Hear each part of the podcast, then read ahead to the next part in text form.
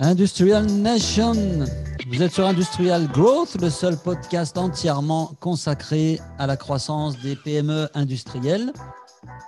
Alors, mon invité d'aujourd'hui, il s'appelle Derek Van de Voorde, je prononce bien, j'espère. J'ai toujours peur de mal prononcer les noms. Derek Van de Voorde, la société PDC Europe. Alors, comment le présenter? Difficile de savoir par quoi commencer quand on regarde son profil LinkedIn? Il est à la fois musicien, euh, il fait de la batterie, de la guitare, du chant. Il est, ou il a été pilote du, du, LM, euh, vice-président ou ancien vice-président de l'UMM Picardie. Il anime un club de l'association du progrès du management, euh, l'association progrès du management, pardon, l'APM, qui regroupe 6000 dirigeants. Et je pense qu'il va nous en parler un peu. Derek est le président donc de PDC Europe depuis maintenant 11 ans. Ouf, ça fait beaucoup de, beaucoup de choses. Je ne savais pas par quoi commencer. Bonjour Derek, merci beaucoup d'être parmi nous aujourd'hui. Bonjour, merci de m'inviter. Eh bien, écoute, c'est un plaisir. Euh, j'ai plein de questions pour toi. On a, on a, discuté un petit peu pour préparer ce, cet épisode du podcast. Bah, peut-être que moi, je t'ai présenté ici. Est-ce que tu peux nous, nous, nous dire comment se fait-il qu'un dirigeant industriel soit, soit autant occupé? Comment tu fais en fait? Parce que j'aimerais bien faire comme toi et avoir comme ça plusieurs, plusieurs casquettes, mais je me dis, mais comment il fait pour mettre ça dans une journée? Alors, bah, c'est la passion en fait. Euh, et puis tout ça, tout a du sens. Euh, L'APM, euh, le temps que j'y passe, apporte beaucoup à l'entreprise et m'ouvre sur des nouveaux savoirs. Euh, le vol, euh, je crois que piloter, je fais de la voile aussi, piloter un bateau, savoir tenir un cap alors que tu as des courants, des vagues, des vents contraires et autres, bah, je pense que c'est pas loin de diriger une entreprise. Euh, faire de la musique, bah, c'est aussi dans un groupe mettre tout le monde à l'unisson. Bah, c'est aussi en rapport avec l'entreprise. Tout ça a du sens. et c'est la passion. C'est la passion. C'est la passion et puis tu es impliqué, tu donnes beaucoup de ton temps, j'imagine, parce que tout ça aussi, ça, prend beaucoup de temps. C'est, euh, mais, donc ça t'aide à grandir et ça t'aide aussi à faire grandir. moi, j'aime beaucoup parce que c'est vraiment la philosophie du podcast. Euh, moi, c'est des gens bah, voilà, comme toi qui sont prêts à partager et à, partager cette passion pour l'industrie. Et ça, c'est cool. Est-ce que tu peux nous parler un peu de PDC Europe, nous expliquer un petit peu ce que vous faites et d'où vous venez? D'accord. La société PDC Europe a été créée par mon père en 1984. Nous fabriquons des applicateurs de manchons thermorétractables et étirables. Donc ça, c'est la niche de niche, quoi. On ne peut, pas, trouver plus niche que ça, C'est exactement ça. On fabrique des machines d'emballage, de suremballage, en fait, qui vont venir décorer, protéger ou regrouper des produits. Quand tu achètes une bouteille de Yop, tu verras que c'est une bouteille bien galbée, très jolie. Ben, il y a euh, une gaine, on va dire, un manchon qui est posé dessus, qui est imprimé et qui va permettre à nos clients d'avoir des surfaces de communication très importantes euh, qu'une étiquette standard n'offre pas. Euh, les trois lettres de PDC, c'est protection, l'inviolabilité, le film que tu vas retirer quand tu achètes un produit pharmaceutique, tu vois que tu es le premier à l'utiliser. Le D pour décoration, qui est 80 à 90% de notre activité aujourd'hui. Et le C pour conditionnement, qui est la mise en lot, quand tu achètes, par exemple, deux bouteilles de Schweppes, deux bouteilles d'Orangina. Ça, euh, permet de les emballer entre elles. Exactement. Alors, on fait ce qui était à l'époque un lot promotionnel et qui est devenu un format de vente. Euh, tu vois en tête de gondole, c'est deux bouteilles d'Orangina. Je ne vais pas dire qu'il est difficile d'en acheter qu'une, mais presque. Quoi, presque, de plus en plus difficile. Ça, c'est la faute des marketeurs. Ah, c'est eux qui nous font vivre, donc je ne dirai rien. donc tu ne peux, pas, tu peux pas les critiquer. Donc, donc, là, on est quand même sur des, euh, des machines qui sont euh, très spéciales. En fait, c'est du, du sur-mesure, j'imagine, à chaque fois, parce que tu parlais de bouteilles en forme galbée. Les marketeurs, euh, ils n'ont pas leur pareil pour inventer de nouvelles formes et de nouveaux types de packaging. Donc là, on est vraiment sur quelque chose qui est, qui est très spécifique. Donc ça veut dire qu'il n'y a pas vraiment de standard dans ton, dans ton business. Alors, ça veut dire aussi qu'il a fallu que l'organisation d'entreprise soit faite en rapport avec ça. On a comme business model l'intégration verticale. Euh, on, dessine, on fait nos armoires électriques, on fait nos programmes, on monte nos machines, on usine nos pièces, on installe les machines chez nos clients partout dans le monde. Et évidemment, on a un bureau d'études qui est le plus gros service de l'entreprise où on va à chaque fois adapter les machines. Sachant que, bah, comme tout le monde, on a de la concurrence, que l'objectif, c'est de baisser les prix, c'est d'avoir euh, le meilleur rapport qualité-prix pour nos clients, de baisser les délais, de limiter les risques. Donc, ce qu'on a fait depuis 2015, après avoir fait le deuil du fait que nous ne pouvions pas avoir de machines standard, et ça a été compliqué parce que ça a été un rêve pendant de nombreuses années, euh, on a décidé de découper en Lego nos machines en 12 sous-ensembles en moyenne. Et quand on a 7 sous-ensembles qui sont des sous-ensembles standards connus, ben on considère que c'est une machine standard. OK. Mais donc, ça veut dire que tu peux vendre aussi chacun des sous-ensembles. Et donc, finalement, c'est euh, aussi intéressant. Donc, tu as, ah, aussi la possibilité d'aller chercher des clients que tu n'aurais peut-être pas eu. Euh, je, je, vois que tu suis. En effet, en effet euh, par porosité en amont et en aval de nos machines, on a des fonctions supplémentaires qui sont des fonctions de transitique, le convoyage, des robots, des systèmes de détection. Et en effet, aujourd'hui, on a des marques spécifiques pour ces produits-là qui ne sont plus directement liés au manchonnage. OK. Donc, c'est celle qui t'entoure, la PDC robotique, euh, des convoyeurs avec Vector. Euh, oui, c'est ça. Et puis, et puis avec euh, Shure, le système universel de rejet électronique, qui est un système breveté, que nous avons breveté au niveau européen, qui est un système de déjection compatible avec n'importe quel type de produit et qui va pouvoir sortir un produit à des très hautes cadences sans l'abîmer, sans le faire tomber. OK. Donc, du, coup, cette, euh, ce découpage que tu as fait, je trouve ça vraiment intéressant parce que d'un point de vue marketing aussi, ça t'a obligé peut-être à, marketer. Quand tu as euh, euh, des machines sur mesure, là, ça veut dire que chaque projet est un projet complexe où tu vas faire travailler ton bureau d'études, etc. Là, tu passes à un modèle qui est peut-être un peu plus standardisé, même si j'imagine qu'il y a toujours un peu de sur-mesure à, certains moments, en tout cas des, des discussions. Euh, d'un point de vue euh, offre euh, et, type de clientèle, comment tu as, comment est-ce que ça cohabite déjà? Comment ça cohabite et comment tu as fait ce, cette transition pour pouvoir aussi aller chercher ces clients-là qui n'auraient peut-être pas été clients de PDC auparavant? Ah, C'est une, excellente question. C'est en fait assez neuf chez nous. C'est-à-dire que jusqu'à présent, on avait, excuse-moi le terme, mais le flagship qui était la machine à poser des manchons et on venait, en suivant les attentes des clients, euh, apporter des fonctions supplémentaires. Covid aidant, D'accord. c'est récent alors tout ça. Ah, oui, oui, oui. Covid aidant, oui, oui, ça a commencé euh, Chour peut-être un petit peu avant parce que ça a été breveté, il y a eu pas mal de travail, mais tout ce qui est euh, convoyeur et puis robot, c'est vraiment. En fait, depuis des années, je dis à l'entreprise, j'adorerais qu'au mois de septembre, à la rentrée, quand tout le monde est en forme, on mette l'entreprise sous cloche et que pendant un mois, euh, on ouvre tous les tiroirs et euh, on finit toutes les choses qu'on a commencées. On optimise euh, l'organisation, on optimise ceci, cela, tout ce qu'on n'a pas le temps de faire quand on est la tête dans le guidon. Et eh ben, le Covid nous a donné cette opportunité. Nous n'étions plus la, tête dans le guidon. Nous qui exportons 80% ouais, donc en moyenne. à l'arrêt quasiment pendant bah, plusieurs semaines, j'imagine, c'est ça? Exactement, hmm. exactement. Et avec bah, cette opportunité qu'on a saisie, euh, de dire bah, nous avons du temps disponible plutôt que de nous regarder euh, en disant bon alors qu'est-ce qui se passe?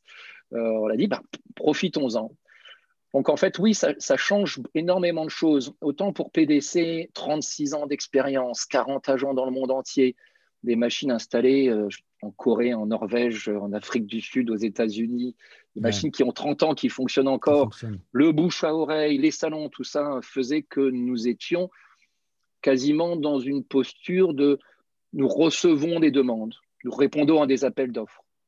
Autant sur un système d'éjection sur du convoyeur et du robot, on est hmm. dans une approche qui est très différente. Donc, on a travaillé notre site, on a travaillé le SOE, ça te parle? SEO, pardon. le SEO. Voilà, SEO, Search Engine Optimization. Et puis, euh, on est en train de regarder comment on peut commercialiser ces unités-là, indépendamment de l'image de PDC. D'ailleurs, tous les mots-clés sur le site. Euh, c'est pour ça que tu as créé des marques spécifiques pour dissocier ça, de, la maison mère. C'est ça. Euh, tu tapes Reject Unit sur Google, tu tomberas sur Shure en troisième position. Tu ne tapes pas PDC, tu ne tapes pas Manchon. tu arrives sur une marque propre. Donc moi, ce que j'entends, c'est que le Covid, quelque part, bah, toi, tu n'avais pas vraiment de commerciaux, hein, c'est ce que tu me disais quand on préparait l'entretien, un réseau d'agents un petit peu, alors c'est pas péjoratif, mais un peu à l'ancienne, quoi, finalement, avec des agents un peu partout euh, dans le monde qui certainement travaillent déjà peut-être avec, euh, avec le papa, j'imagine, avant pour certains. oui, c'est ça. Euh, donc, bon, ça, c'est des choses qui ont marché, qui certainement vont continuer à fonctionner, mais, mais dans des situations comme celle qu'on connaît là depuis quelques mois, tu as été un peu obligé de, de, bah, de, de revoir un peu, de transformer tes ventes, en fait, quelque part. C'est exactement ça. En fait, on retrouve l'innovation partout. Hmm. Euh, jusqu'à présent, pour euh, nous, l'innovation, c'était euh, la victoire de la curiosité sur l'habitude. Donc, à chaque fois qu'on faisait quelque chose de façon habituelle, on se dit, tiens, il faudrait peut-être être curieux et se poser des questions pour savoir si on doit continuer de cette façon-là. Depuis le Covid, pour moi, l'innovation, c'est la nécessité mère de toute innovation. Et il était nécessaire qu'on fasse quelque chose les nouveaux produits et une nouvelle démarche de commercialisation, par nécessité. Donc, là, bon, j'imagine qu'il y a eu le temps du développement. Ça, donne quoi les premiers résultats? Donc, est-ce que tu es euh, la direction que ça prend Est-ce que tu es plutôt euh, confiant sur ces décisions que tu as prises en période un peu euh, tumultueuse, même si on n'est pas encore sorti tout, tout à fait tout ça. Enfin, on ne sait pas si on va en sortir un jour d'ailleurs, mais bon, ça c'est un autre, ça, c'est un, autre, débat. Mais soyons optimistes. et, là, on dit qu'on approche, on approche peut-être du bout du tunnel, mais Comment, euh, qu'est-ce que ça donne, des premiers résultats Les premiers résultats, c'est que nos clients sont, les prospects, les clients sont intéressés. Euh, quand on arrive avec ces, je répète, 36 ans d'expérience, 3000 machines installées, euh, il y, a un certain, y a un certain poids qui est donné et une sécurité. Et chez nous, c'est très important la sécurité. On a des valeurs qui sont toutes chapeautées par la sécurité. Donc le client sait que quand il va acheter le système Shure ou nos convoyeurs euh, Vector ou les systèmes de robots PDC, bah, il ne prend aucun risque. D'accord. Voilà. Donc, euh, et d'ailleurs, on a fait exprès, hein, c'est-à-dire que c'est de l'innovation euh, sur des marchés parallèles avec une gamme de savoir-faire que nous avons déjà en interne. On a ah des mécatroniciens, ah on a, C'était pas une, de nouvelles compétences ou de nouveaux marchés. Finalement, tu as recyclé un petit peu des choses que vous saviez faire. Voilà, c'est pas un moteur. Tu as fait du marketing, en fait. Hein, tu as repackagé des bonnes vieilles, des bonnes vieilles recettes. Quoi. Mais c'est une, une, très bonne idée. Et du coup, pour, pour commercialiser, c'est quoi ton plan? Tu, tu, tu, tu, recrutes, du coup, tu n'avais pas de commerciaux. Est-ce que, par exemple, euh, ça te pousse à recruter des commerciaux? Je crois que tu me disais en préparation que on pourrait quasiment vendre ça par Internet. Je crois que c'est SpaceX, euh, euh, Elon Musk, qui veut vendre les voyages sur Mars par Internet. Il n'a pas prévu d'avoir des commerciaux. Donc, je pense qu'on peut tout vendre sur Internet.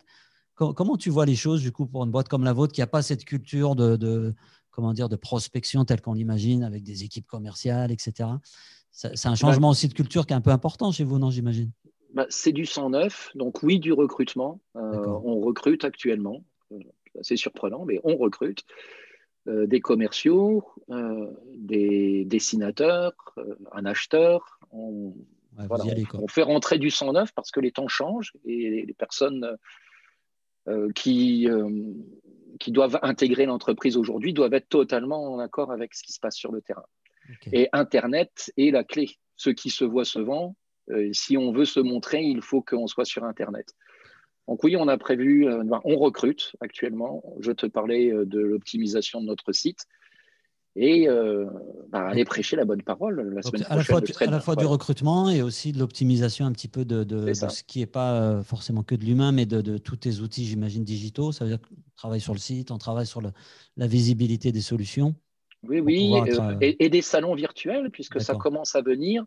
Au mois de mai ou juin, nous faisons un salon virtuel.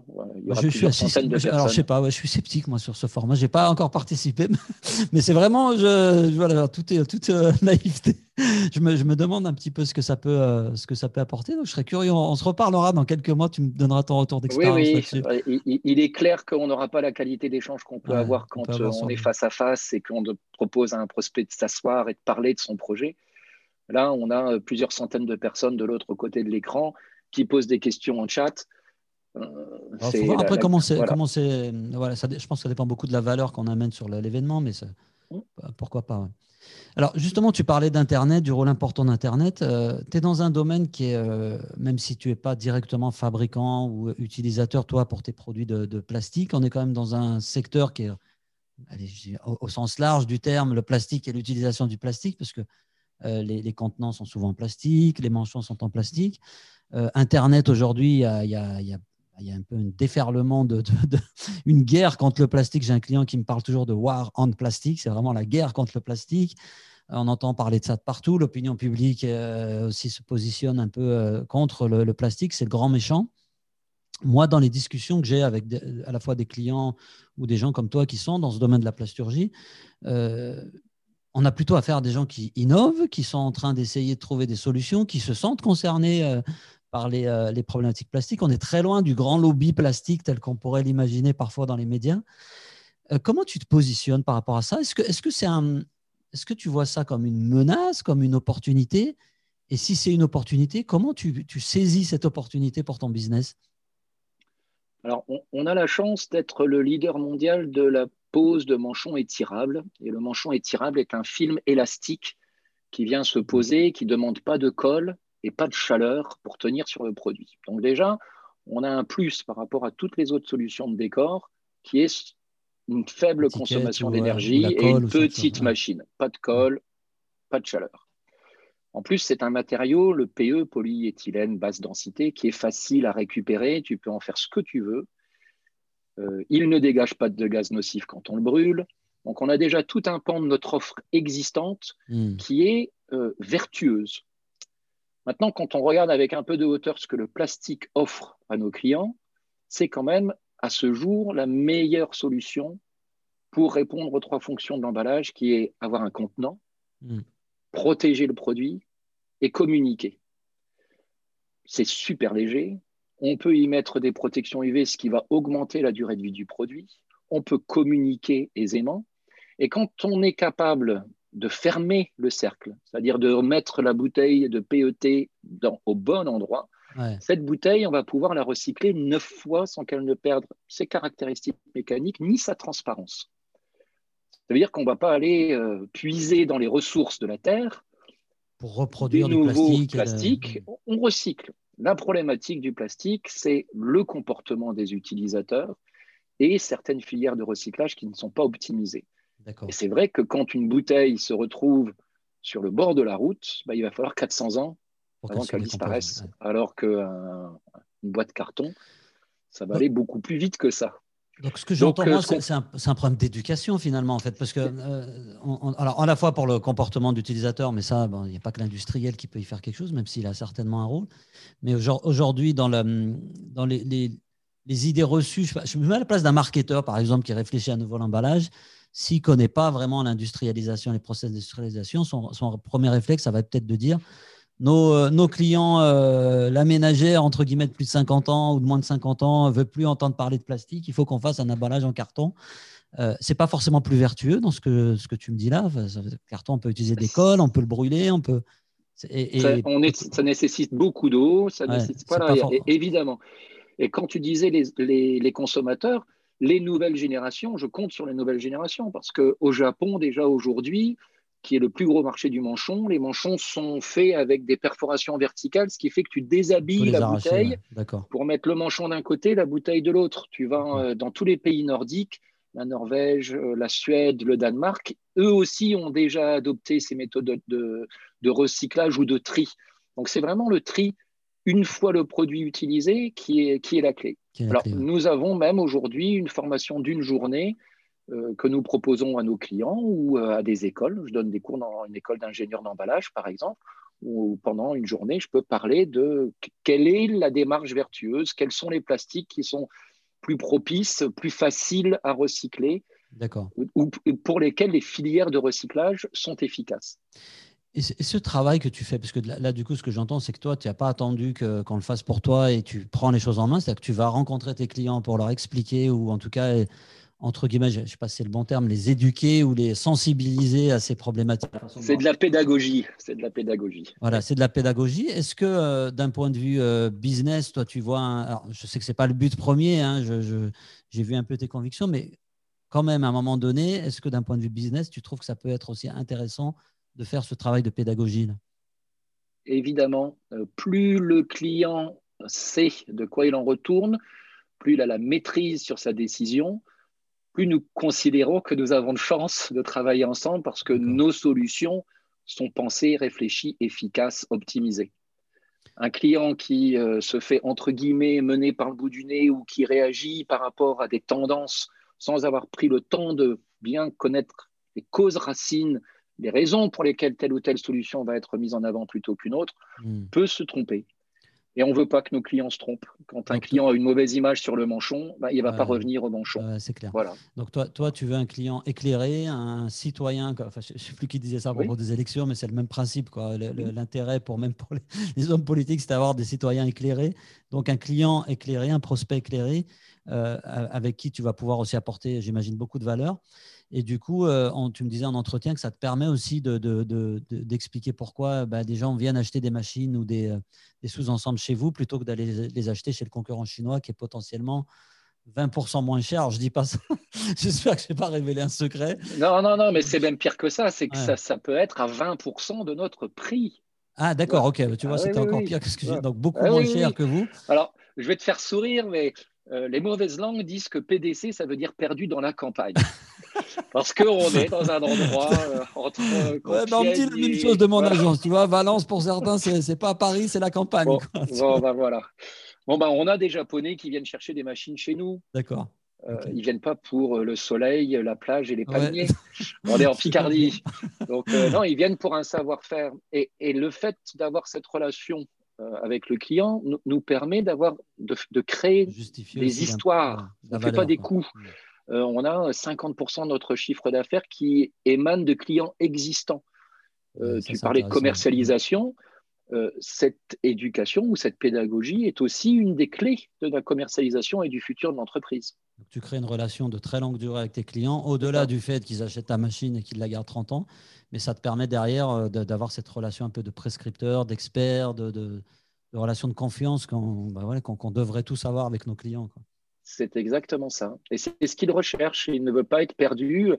Il y a tellement de paramètres sur une ligne de production. Quand ils peuvent se retourner vers un professionnel qui sait où commencent et s'arrêtent les responsabilités de chacun, bah, ils ont du sens. Voilà. Bah, merci en tout cas. de leur donner. Merci de partager tout ça avec nous. Euh, juste avant de conclure, j'ai une. Euh, donc tu nous parlais un peu de ton expérience aussi de, de, de, président d'un club là, qui accompagne des dirigeants et, et, du coup, aujourd'hui, euh, si tu, avec le recul, tu as, récupéré la boîte euh, un peu familiale depuis maintenant euh, plus de 11 ans, à peu près 11 ans.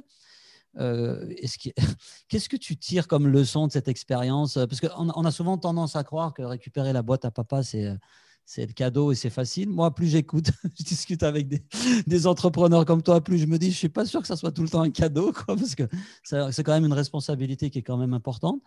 Euh, au-delà de ça, dans ton expérience d'entrepreneur là, depuis 11 ans, qu'est-ce que tu, qu'est-ce que tu retiens? Qu'est-ce que tu donnerais comme conseil à un jeune, un jeune dirigeant de PME là, qui, qui se lance aujourd'hui euh, dans, une aventure comme celle-là? Euh, C'est l'humilité. quand je suis avec des clients, je dis souvent, moi je sais tout, hein. je suis le patron. Oui, mais je sais tout quand l'équipe est avec moi. Sinon, tout seul, je ne sais pas grand-chose.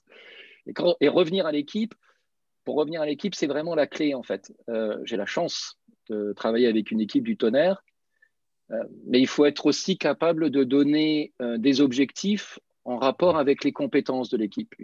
De façon très caricaturale, je dirais que une équipe qui est championne du monde de karting, tu l'as fait passer en F1, elle se plante. pourtant, elle était championne du monde de karting. Et puis une équipe qui est championne du monde de F1, tu l'as fait passer en karting, elle se plante. Et pourtant, elle était championne du monde.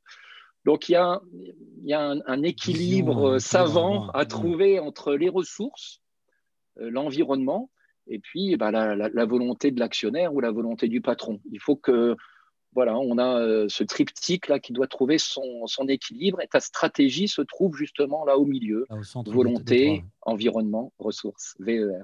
J'adore ça. Alors, tu as plein de. Enfin, je crois que c'est l'épisode de podcast, de, de, de, de live que j'ai enregistré qui a le plus de punchline. le punchline, là, tu m'as dit plein de petites ah phrases. Je ne sais pas laquelle on va utiliser pour la, promotion de l'épisode, mais, euh, mais en tout cas, c'est top.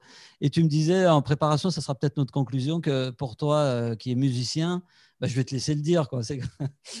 quel lien tu fais entre la musique et, la, et, ton métier aujourd'hui? Bah, Tout. Tout, tout, tout. Euh, quand je mets mes mains sur une machine et que ça croque et que ça grogne, euh, c'est comme si j'entendais euh, des, musiciens qui jouent faux. Euh, quand on crée une machine, il faut que ce soit beau, il faut que ça sonne juste, il faut que les mouvements soient ronds, il faut que ça puisse accélérer de façon crescendo, et puis il faut tenir. on a un point d'orgue, et puis ensuite on s'arrête. travailler à l'unisson dans l'équipe. Vraiment. c'est un rôle de chef d'orchestre, c'est vraiment. C'est exactement ça. Oui, oui. Et moi, je le vois, je le sens. Hein. c'est très tactile, très vibratoire. Voilà. Eh ben, écoute, top. Industrial Nation pour Derek, euh, concevoir une machine, c'est comme créer une partition. Merci à tous d'avoir participé ou d'avoir assisté à ce live. Vous le retrouverez très vite, euh, bah, dans quelques minutes, sur tous les podcasts, sur tous les, toutes les plateformes de podcast et sur le site agencenil.com, évidemment. Derek, merci beaucoup. Ce fut un plaisir. À eh ben, bientôt. écoute, top, super. Et à bientôt à tous.